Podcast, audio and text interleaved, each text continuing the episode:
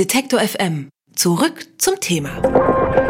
Auf der diesjährigen Buchmesse sind wir von Detektor FM ja nicht nur an unserem eigenen Stand unterwegs, sondern gehen auch immer mal in andere Hallen. Gerade sind wir in Halle 3.0 an Stand F20 und sprechen hier über ein Thema, was ja in der großen Politik eine große Rolle spielt. Denn in Deutschland wird ja seit Monaten heftig über Obergrenzen, Integration und Grenzen der Belastbarkeit gestritten. Zumindest CSU und CDU haben mittlerweile einen Kompromiss gefunden. Dieser ist wichtig, denn demnächst starten ja die ersten offiziellen Gespräche mit FDP und Grünen. Auf den ersten Blick sind da die Positionen relativ schnell verteilt. Die Union will möglichst restriktive Flüchtlingspolitik, um die rechte Flanke zu schließen. FDP und Grüne sind eher liberal und applaudieren der Kanzlerin. Ganz so einfach ist es aber nicht, denn auch bei den Grünen gibt es vor allem aus Baden-Württemberg konservative Positionen. Boris Palmer, seit mehr als zehn Jahren Oberbürgermeister von Tübingen, gilt als ein Querdenker der Partei. Er hat sich immer wieder als Kritiker der Flüchtlingspolitik der Kanzlerin positioniert und ist jetzt hier bei Detector FM im Gespräch, weil auch sein zweites Buch erschienen ist. Das heißt, wir können nicht allen allen helfen und ich sage schönen guten Tag, Herr Palmer. Ja, schönen guten Tag. Hier an der Halle 3 stand F20. Ich wusste gar nicht, wo wir sind. Sehen Sie, haben Sie auch noch was gelernt. Es gibt Leute, die sagen, Sie sind der Horst Seehofer der Grünen. Sehen Sie sich so? Na, ich bin nicht Ministerpräsident, also bin ich nicht Horst Seehofer der Grünen. Und den Versuch, das abwertend zu gebrauchen, also einen veritablen Ministerpräsidenten eines sehr erfolgreichen Bundeslandes als Schimpfwort zu etablieren, nur weil man da eine Meinungsverschiedenheit hat, den halte ich auch für ziemlich albern. Warum haben Sie denn dieses Buch geschrieben? Also erstmal, weil mich das Thema als Oberbürgermeister die letzten zwei Jahre mehr beschäftigt hat als jedes andere und weil ich den Eindruck hatte, dass die Schwierigkeiten, die realen Probleme, die man da einfach in der Praxis hat, wenn man eine Million Menschen unterbringen muss und ihnen möglichst Arbeit und Perspektiven geben soll, dass die in der öffentlichen Debatte viel zu wenig beachtet wurden und dass das ersetzt wurde durch moralische Verunglimpfungsdiskussionen von rechts und von links. Und dazwischen wollte ich einen Blick auf die Wirklichkeit setzen.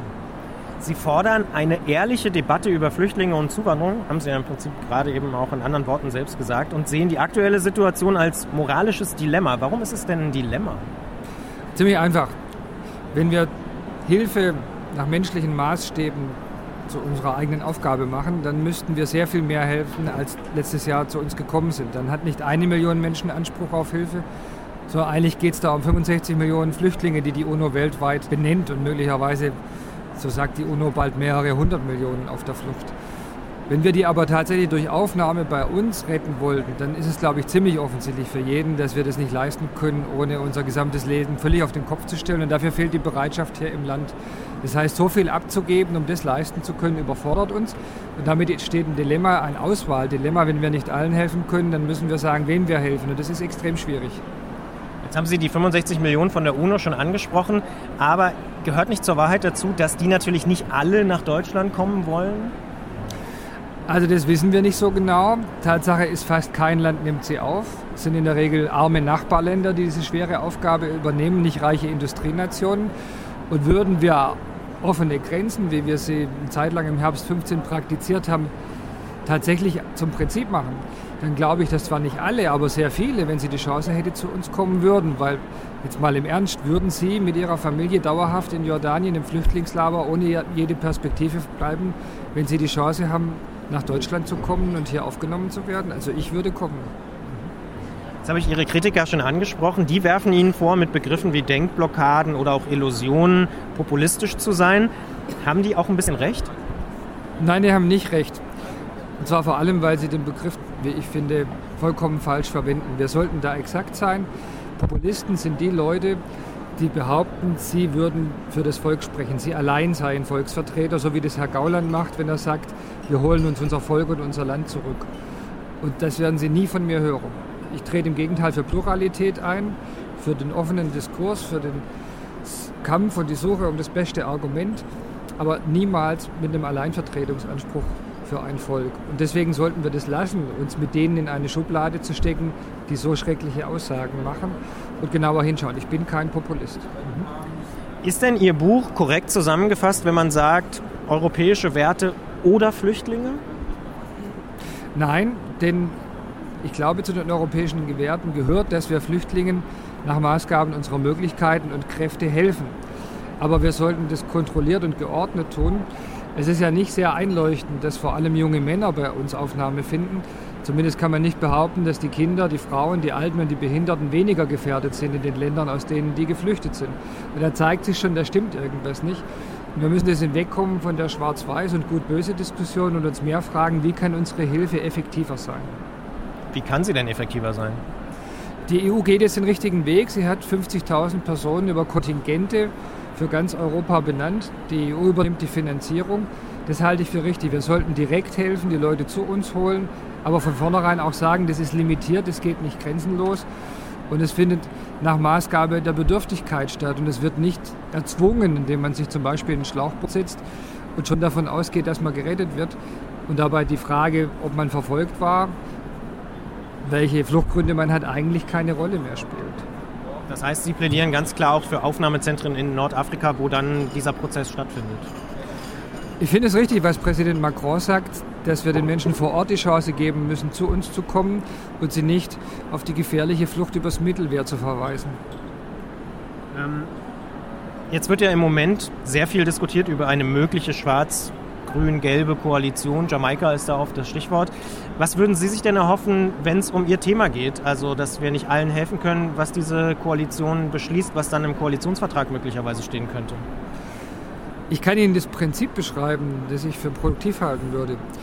Wenn beide Seiten, im Kern ist ja das Extrem die CSU auf der einen Seite und die Grünen auf der anderen, wenn beide Seiten jeweils da nachgeben, wo man sich ehrlicherweise eingestehen müsste, dass der größere Teil unserer Bevölkerung, die Mehrheit der Menschen im Land, die Position des anderen für richtig hält und da ganz hart bleibt, wo man weiß, die Mehrheit der Leute steht hinter einem selbst, dann kann das eine gute Verhandlungsgrundlage werden. Ich sage ein konkretes Beispiel, Abschiebungen. Die allermeisten Menschen im Land haben kein Verständnis dafür, dass Schwerverbrecher, Kriminelle, die verurteilt sind, im Land bleiben dürfen. Ziemlich egal, aus welchem Land sie zu uns kommen. Niemand, der aus Afghanistan kommt, ist gezwungen, bei uns Menschen zu vergewaltigen oder zu ermorden. Die abzuschieben halte ich für vertretbar, auch wenn das für uns Grüne eine Zerreißprobe darstellt. Umgekehrt Kaum jemand hat Verständnis dafür, außer wenigen Radikalen, dass Leute, die gut integriert sind, eine Ausbildung begonnen haben, sich nichts zu Schulden kommen lassen haben, aber halt leider aus dem falschen Land sind, aus ihrem sozialen Umfeld herausgerissen werden, die ganzen Integrationsleistungen zerstört werden und die dann abgeschoben werden. Und deswegen finde ich, an den beiden Stellen sollte man der CSU nachgeben, Abschiebung von Straftätern erleichtern und effektiver machen und den Grünen nachgeben, ein Einwanderungsschaffen und die dauerhafte Integration und das dauerhafte Bleiberecht für die Leute, die sich angestrengt haben, herstellen. Mhm. Jetzt ist Ihr Buch schon ein paar Wochen auf dem Markt. Gibt es eine Reaktion oder ja, ja, gibt es eine Reaktion, wo Sie sagen, das hätte ich so nicht erwartet, dass das Buch das auslöst oder dass sich diese Leute dazu äußern oder, oder sagen Sie, nö, ist alles so, hätte ich mir auch vorher so ausmalen können? Also im Grundsatz habe ich das meiste doch erwartet, wie es gekommen ist. Aber es gab auch Dinge, die mich auf die eine oder andere Weise überrascht haben. Ich hätte zum Beispiel nicht gedacht, dass Jürgen Trittin allen Ernstes twittert, weil ich das Buch mit der Stellvertreterin von Angela Merkel vorstelle, die ja für die Flüchtlingspolitik steht, die er so verteidigt, dass der allen Ernstes twittert, schade Boris, hatte Erika Steinbach keine Zeit. Das ist nun wirklich keine Form der Auseinandersetzung, die zu irgendwas nütze ist. Ich habe mich auf der anderen Seite sehr gefreut und das hätte ich auch nicht gedacht, dass mir einige Leute geschrieben haben, ich habe durch sie erst verstanden, was meine eigenen Schwierigkeiten mit dem Thema Flüchtlinge gewesen sind. Ich bin gar nicht wirklich klargekommen. Ich habe gemerkt, da ist irgendwas nicht richtig, aber ich konnte es nicht benennen. Und jetzt habe ich für mich wieder Klarheit gefunden und kann auch aussprechen, was mich bewegt, ohne dabei selber in Gewissenskonflikte zu geraten.